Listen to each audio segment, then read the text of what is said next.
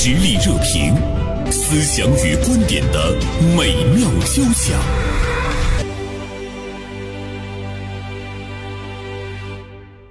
今天呢，我们和大家来聊一聊上海的万圣节。说到万圣节呢，我们知道它是一个西方的节日啊，呃，在民间呢也把它叫做鬼节，呃，但是我们知道呢，在上海这座城市，今年的万圣节呢又是格外的引人注目。它不仅仅有了中国的元素，本身呢，在今天可能也更具有一个现实的意义啊。啊，今天大连晚报名笔视线的执笔人张小帆就此呢写了一篇评论性的文章，在解构中。治愈，啊，除了小帆之外呢，今天我还请到了我们大连高校的一位老师郭俊维做客我们的直播间。郭老师呢是九零后，不单单是自己年轻，而且平时呢跟年轻人接触的也是比较多。啊，小帆，俊维，中午好。呃，原生中午好，袁生节中午好。哎，中午好。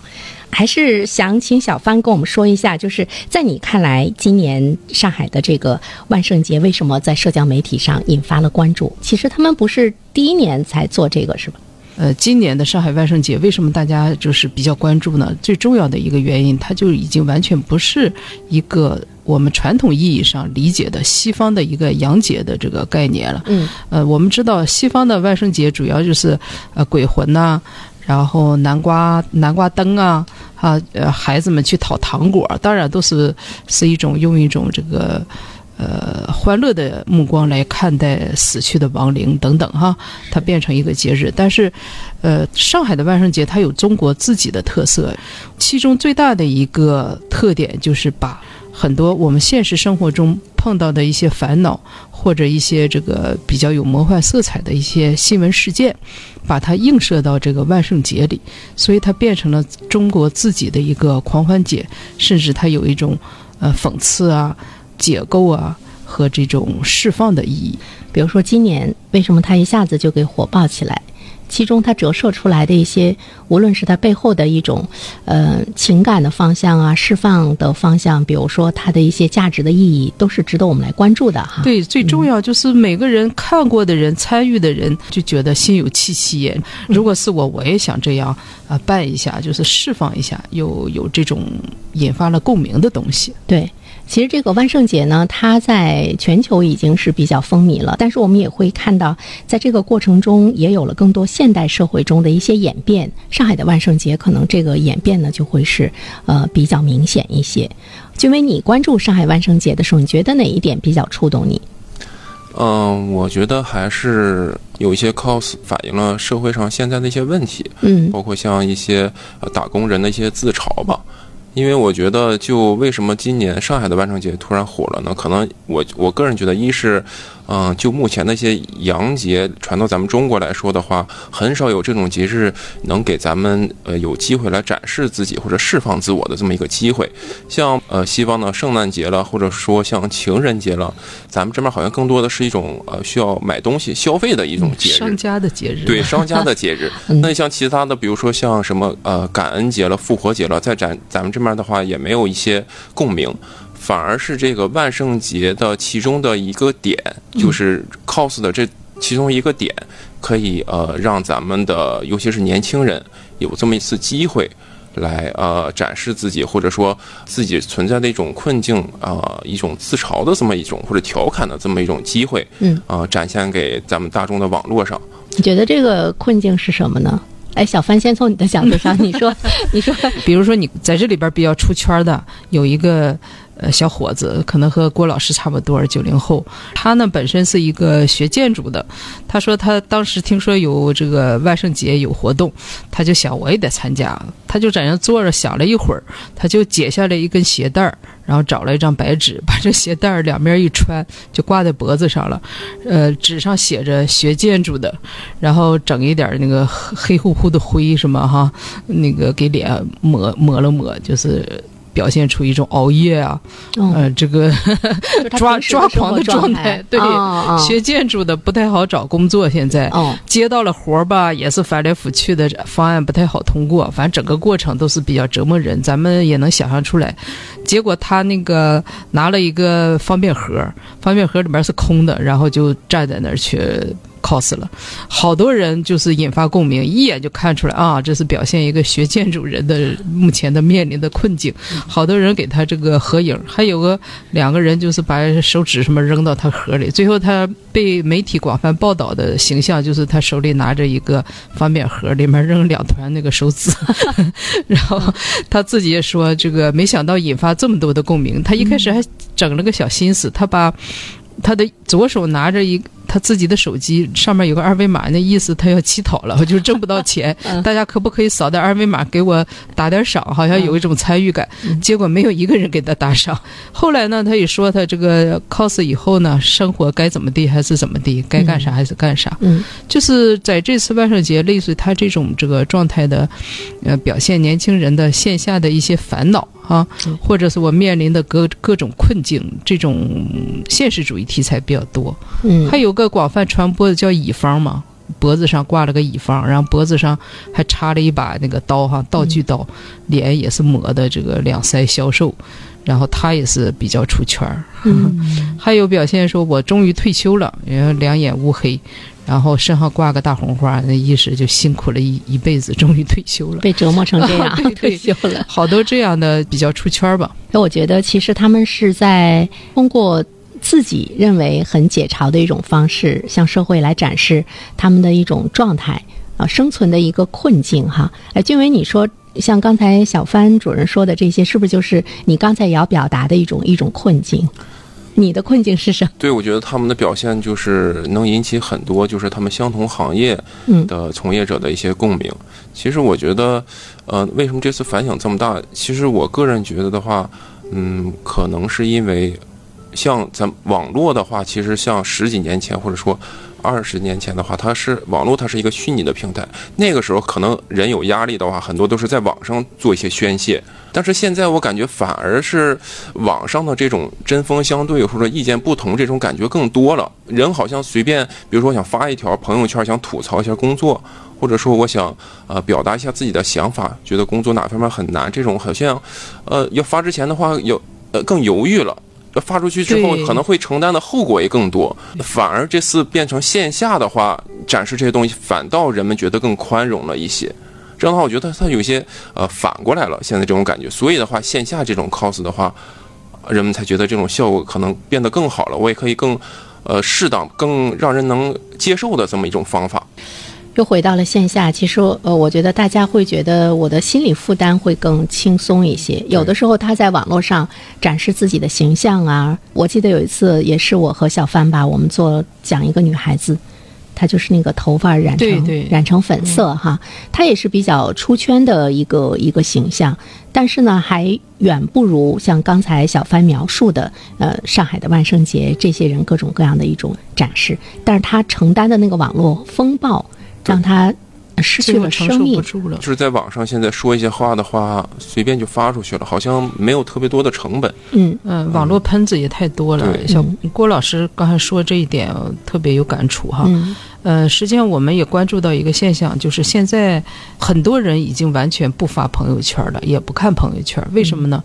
呃，微信的朋友圈刚诞生的时候，我们分享我们自己的生活。但是现在这个朋友圈越越来越让人觉得它是一种变成一种人设了。尤其，呃，在工作的这个环境里，你发了某种表达情绪的东西，可能你的领导看到了，你的同事看到了，就对你好像有一些不好的。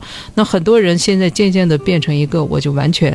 呃，隔离朋友圈了，甚至朋友圈变成一种，我要你看，我要时刻表现我在工作状态。我在工作的时候，我发个朋友圈，让领导看着很累啊，让领导看着，你看我这周六周日还在加班，或者说你看我在关心什么什么大事情啊，全是积极的正能量。原本一个让我们轻松啊。社交的媒体现在变成一个凸显人设的，所以很多人会消失在朋友圈。相反，像万圣节只是给年轻人一个合理的发疯的理由。嗯嗯，媒体有采访一个女孩，她是她和她一个女朋友俩 cos 了一个厕所组合，就一个身上把自己装扮成一个。大卫生卫生纸那个卷儿，另一个把自己装扮成一个香，中间抠个眼儿把脸露出来。他说平时那个女孩说特别内向，说话都不好意思。那天晚上疯的，然后回过头来说是等到第二天他在比如说抖音、小红书上看到他们疯狂的一些视频被人路人拍下来发上去，他那个女朋友都觉得，他说都都都抬不起头了，我这这是我吗？嗯，实际上这种放松和大笑哈，这种发泄是特别有必要的。呃，现在人们似乎也开始不断的去意识到，嗯，好像是那种绝对自由的互联网，并不自由，对，嗯。并不自由。新意。是，但是呢，大家还是要释放那个释放的空间，怎么样去真正的把自己原本的一种自然人的角色，或者是社会人的角色给它忘掉。有的时候我们我们是需要的哈，像呃上海的万圣节，他们在寻求在一个很小的那样的一个空间中去展示自己，他那个心理负担会更轻一些。比如说他的那个装扮，大家未必能认出来是他。对，对，像在互联网的话呢，那可能包括这个 IP 啊等等各个方面，你一下子就就被挖掘的通透无比了。体无完肤了。所以人有的时候在寻求那种疯狂啊，或者是寻求那种奔放的时候，他有了一种本能的能力，要保护自己嗯在生活中的一个正常的生存哈。所以这个可能是今天我们把万圣节注入了更多的，可以说是中国年轻人的元素。哎，俊伟，如果你去参加这样的一个万圣节的话，你你想把自己装扮成什么样子？觉得我也是想添加一些我职业的这些元素吧，把、呃高校的平时遇到的一些比较难以表达出来的这些困惑了、这些难题了，嗯可以展现出来。如果可以的话，也可以希望借助这个平台传播到网上之后，嗯，让社会更加关注一些教师的这么一个生存对生活困问题。因为我为什么 呃想到这个呢？就是因为呃前几天不知道呃两位呃观众告诉我一个问题，就是二十三岁的一个对一个小学嗯女老师，她也是就是因为刚入职没多长时间，但是因为呃压力非常的大，各种各样的任务，最后呃自杀了。嗯所以我觉得的话，如果嗯、在展现自己、得到同行的一种共鸣的同时的话，也是希望社会能。更关注一些这些问题吧。其实不光是我不是说为自己的这个职业来辩护或者怎么样，其他的像建筑行业了，包括像一些呃九九六的一些打工人了，其实在调侃背后都是存在着一些问题的话，需要来未来咱们来考虑的。嗯，嗯，我觉得好像是需要一种一种呐喊。对，这种呐喊，它会有各种各样的方式吧，就是那种同理心还是挺需要的。因为在现实生活中，其实我们更多的关注的都是自己，我们甚至都会觉得，哎，别人都会比我们要好一些。这个时候，他是不是会引发一个同理心？小凡，对，这就是，呃，我也看了一些媒体报道，有一些呃大的媒体会用“治愈”这个词，嗯说年轻人治愈世界，啊、或者是在这种自嘲中治愈了自己，它有一个“治愈”这个词。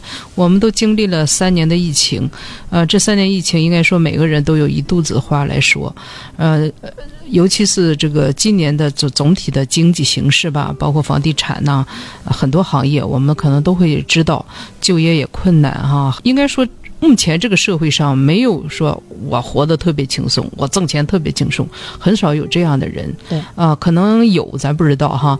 就是绝大部分人会觉得我自己这个生活比较艰难，压力也比较大。呃，甚至就是成天的高兴不起来，会有这种感觉。那么在这种情况下，实际上人是需要一种释放的。为什么要过节呢？我们春节休息那么七天八天啊，吃吃喝喝，放任自流哈，也不管体重了，这是一种轻松和放松。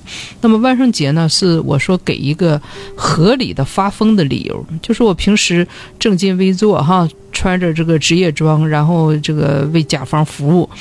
然后那个在这个万圣节这一天，我可以把这个西服扔到一边，抹得满脸这个样子，呃，甚至在路边蹲着哈，我是合理的发疯一次。我们中国人相对来说，就是寻找快乐的能力，我觉得相比较弱。总是我们这个背负着五千年的这个沧桑啊、老是这个忍辱负重的那种感觉，老是付出奉献。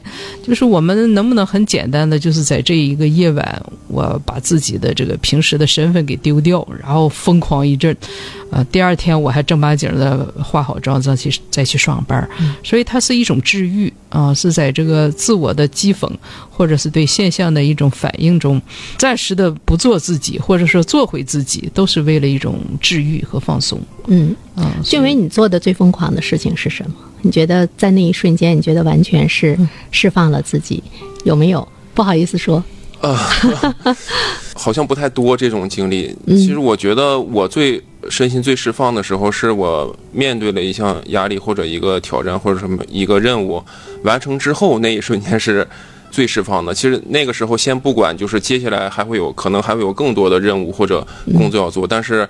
呃，这项工作做完了，这个任务完成了，我觉得当对当时来说就是最释放的一个感觉吧。那当时我是最那个时候有没有想啊大喊一声，或者是去去奔跑一下，有吗？好像是没有这特别多这种这么理性一个孩子，对，郭老 小郭老师一看就是大家眼心目中那种好孩子，呃，但是你你要释放，我但是他还是年轻啊，对对对他还没被生活给嗯捶打过，其实打了一点儿没 没没就有一完全打些了已经。比比较顺利，但这个好像跟跟那个年龄关系是不是很大？我我讲一个例子，不一定准确哈。我以前有一个同事，有一次带他上小学的那个女儿出去玩，那个时候好像就有一种，呃，我不知道叫什么。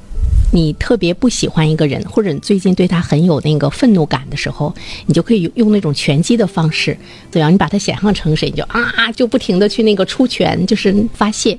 这个同事说，他说他很奇怪的是，他的女儿竟然把那个他可以不停的出拳的那个人 写写写成他妈妈，写成了妈妈。嗯。完了之后一顿那个狂喊狂叫哈，他说是因为前段时间孩子的妈妈对他管教的比较严，这是一种爱的压力，对一种爱的压力，但是他呢是通过这种方式啊释放，释放完了之后呢，他就会发现他那个抵抗或者是倔强的那个力度稍微呢会减轻一些，他自己呢也变得会。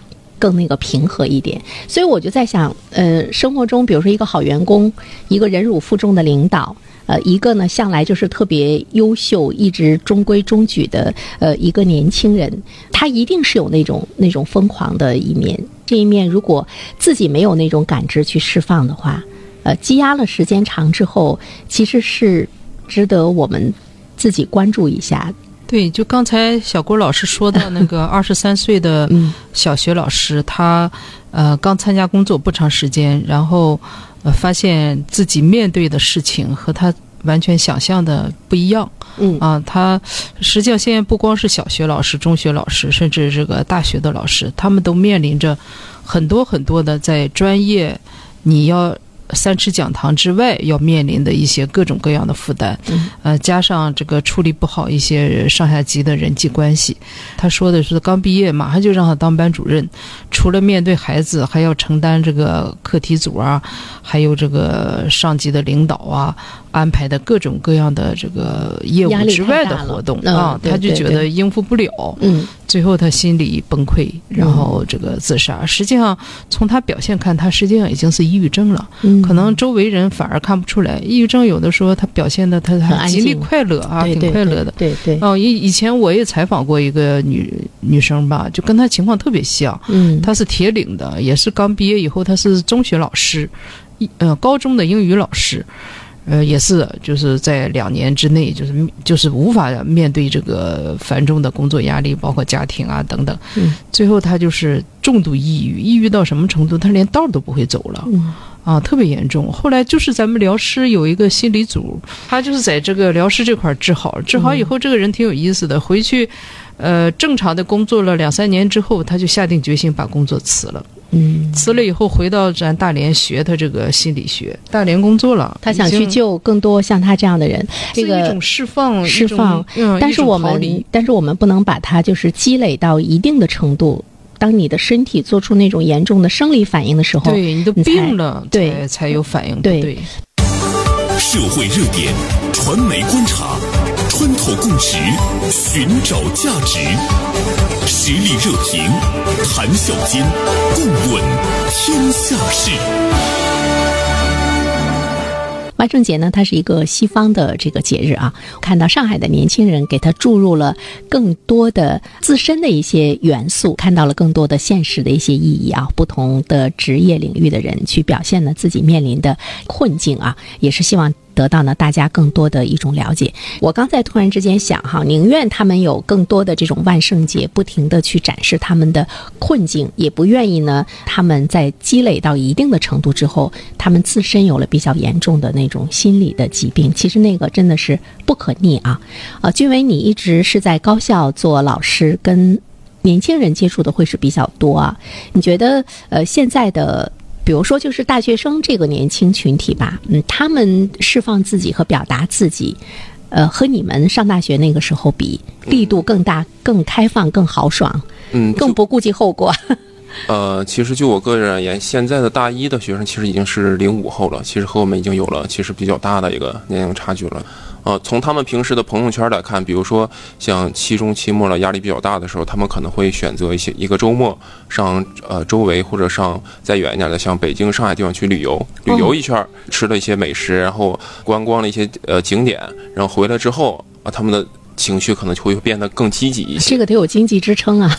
这些是有一些，然后的话也有一些是周末的话做一些什么 city walk，现在不是比较流行的吗？前几年的话可能没有那么多的机会在大连的一些周边来走一走，他们现在就有这么一个机会，比如说去看一下大连的荧光海了，比如说像去看一下跨海大桥北面的那个山顶可以看日出了，比如说像上周末我们这边有很多学生去看了呃大连人的最后一场比赛。中超的比赛有很多学生，虽然他们不是大连本地人，但是他们是为了呃凑一个热闹，感受一下气氛，同时一些释放自己一些压力，去球场去呐喊一下，这些都是一些比较健康、比较积极的一个方式吧。可能有不积极的方式，可能他把我的朋友圈屏蔽了，他可能 可能我不太了解，但是就我和他们平时沟通和了解来看，还是比较积极的，也是和我。至少和我当时上学的时候，其实是呃没有那么大差别的。因为其实我觉得，呃，他们这一代的大学生来说，其实和我们相比，其实呃压力确实更大了一些。呃，就我个人而言的话，我上大学至少在嗯大一大二的时候，呃，心里没有想到去找工作了、考研了、保研了、考编的这些事儿。但是现在的学生，就我最近和大一的学生聊天，他们已经开始做一些考研的计划了。所以呢，其实他们的压力和我们相比更大了一些。当代大学生还是要用一种积极的态度去看吧。听俊伟讲，就是包括从上大学开始，其实他们面临的压力是前所未有的。对，相对比来讲，小帆，我们那个时候上大学要比他们要轻松的多啊。我们在享受那个大学生活。对我当年因为是学师范的嘛，还是最后一期包分配的这个，现在都没法想象还包分配，挺为羡慕的 哦。包分配是定向委培培养那个应该当老师的，但是我属于我自己背叛了这个教书育人的行业嘛。现在大学生确实是很难，孩子们现在的孩子本身他也比我们那个年代同样的年代，咱们那个时候大学确实是要成熟，也更现实一些。嗯，但是不管是大学生吧，还是我们这些已经是。工作的社畜，甚至多少年的这种老的打工人哈，嗯，每个人都应该学会在生活中给自己搞一些小逗号，是。啊，有一些这个放松的机会。呃，最受不了的实际上就是一周七天工作日的那种，周六周日他也要加班儿，呃，每天都要加班儿，这种连续的工作，对，确实很容易让人这个神经紧绷到折断。对，所以呢，我觉得呃，除了个人自身要注意那种调整和释放之外，呃，其实社会的关注也应该要更多一些。就是如果我们社会关注吧，大家都需要关注，谁去关注谁？说健康是自己是第一责任人哈，就我们这个生活的调节啊，这种节奏也得主要还是靠自己。嗯，就包括那个小学老师。就是说，你实在不行就摆烂呗，这不是流行什么躺平吗？摆烂吗？就是干不了的工作，你也不要就是太过于为难自己，我非得事事都给完成。啊，领导批评两句儿，你该厚脸皮就厚厚脸皮呗。哎，静伟，你会吗？我我非常同意。其实我也是基本上是这么这么做的。对，因为就是 如果就是领导或者说布置了一些比较时间不允许的这些工作的话，经过我自己自己衡量之后，我会跟领导提前先啊沟通好。就是说，如果您让我完成这项工作的话，我可能会完成，但是它的质量的话，因为这种原因，可能是我自己能力不够，那达成最终您想要的那种的效果的话，可能不是那么的理想。嗯，您看，如果您决定就是让我做的话，那我也会做。对，那丑话说在前面。对对对，你你没有想到说，领导不高兴啊，会影响你的一些什么什么什么的？我觉得。嗯领导他如果他是领导的话，他肯定也会遇到过这些问题。他不是说他做领导这么长时间，呃，手下的人都是呃有百分之二百的能力的那种的人，我觉得你你可能也不太可能。嗯，啊俊伟，我觉得这个里面是不是跟你们的那个沟通力也很有关系？包括你们的那个情商的运用和表达，怎么样为自己减压，还让领导不那么对你有意见？就是这个能力，在你们这个年轻人中来说，是不是也是比较稀缺一些？对，是这些，我觉得也是需要呃积累一定的工作阅历吧。可能刚开始的时候，刚进入工作呃这个场景的时候，都是想尽力的表现自己，在领导面前留下一个好的印象。嗯，但是工作了一段时间，其实要逐渐认清自己的真实的能力。如果你的能力就是达不到呃这么一定的水平的话，一是需要在呃课余的时间好像自己丰富自己，提高自己；嗯，二是的话也是、呃需要在一定时间呃先放下一部分。要示弱哈。对对对对，也是这部分，嗯包括你这种状态，也需要让领导知道。我最近经历两件事，我我也在反问我自己的那个状态和内心。比如说，我有两次相对比来讲跟我平时的状态不一样，稍微有点那个小的发疯。当然，在家里是跟亲人啊，一个是跟我爱人，还有一个是跟我妹妹。我记得有一次呢，我就不由自主的就就哭了。完了之后，那个眼泪吧是不受控制的往下流。完了，我就开始去反思，说，诶，我为什么为什么会这样？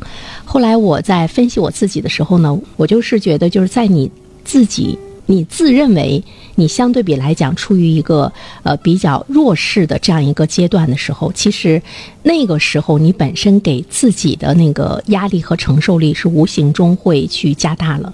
比如说前段时间我把脚崴了，这时候我就觉得我怎么样行动都不方便，任何一个人对你说话的那种态度，包括要求你做的一些事情，平时是很正常，在那个时候我就会把它视为一种不正常，就是有一种压抑。反过来，我突然之间想的时候，就是我们有的时候是不是自身很自信的时候，可能这个需要舒缓的这个压力就会小一些。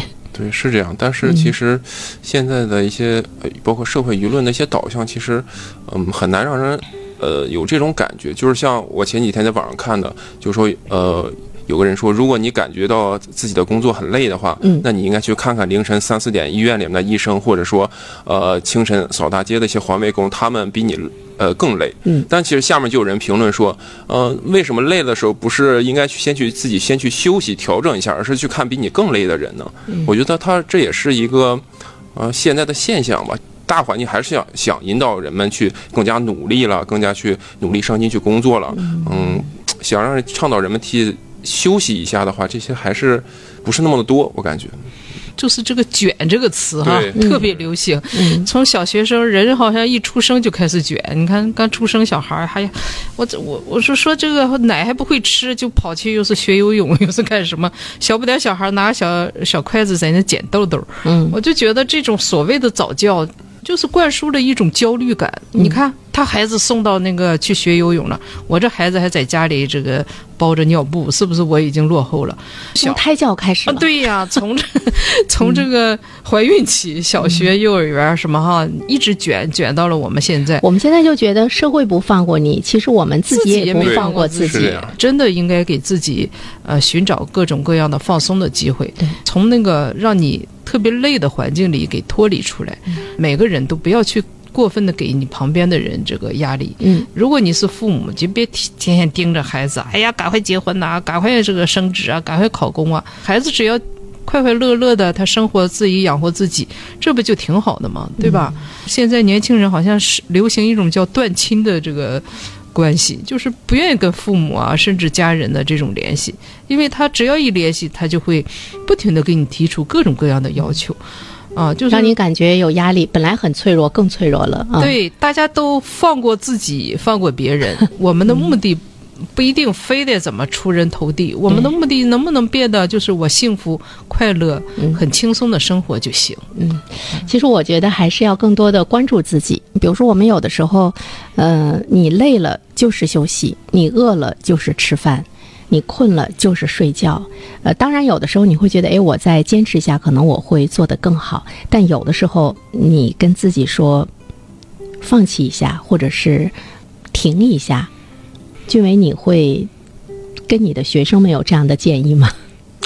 我会有这些建议，但是其实他们自己也基本上有自己的想法，呃，同意。比如说像我刚上了大一，或者说我刚进入大二，我就要做未来的职业或者说考研的计划。如果把这个目标这个时间度拉长的话，嗯，我就会有适呃比较合理、适当的安排，适当去学习，就不会呃在大四或者最后毕业那一年给自己的压力特别大。嗯我觉得是，这也是需要刚进了大学就需要去学习的，怎么去合理的分配，去解压，这是一个办法。我觉得，就是要有自己的那种规划，对也不一定是有随大流己的。生活的节奏。对嗯对，节奏，哎，我觉得这个词特别好，就是你你要有那个节奏之后呢，你自己是可以去把握的。对，是，那当你把它都集中到一个点上，哪怕那个时间你集中到一个点上，也是很会很脆弱的哈。于是就会就会焦虑，再去寻求释放，可能就会比较难。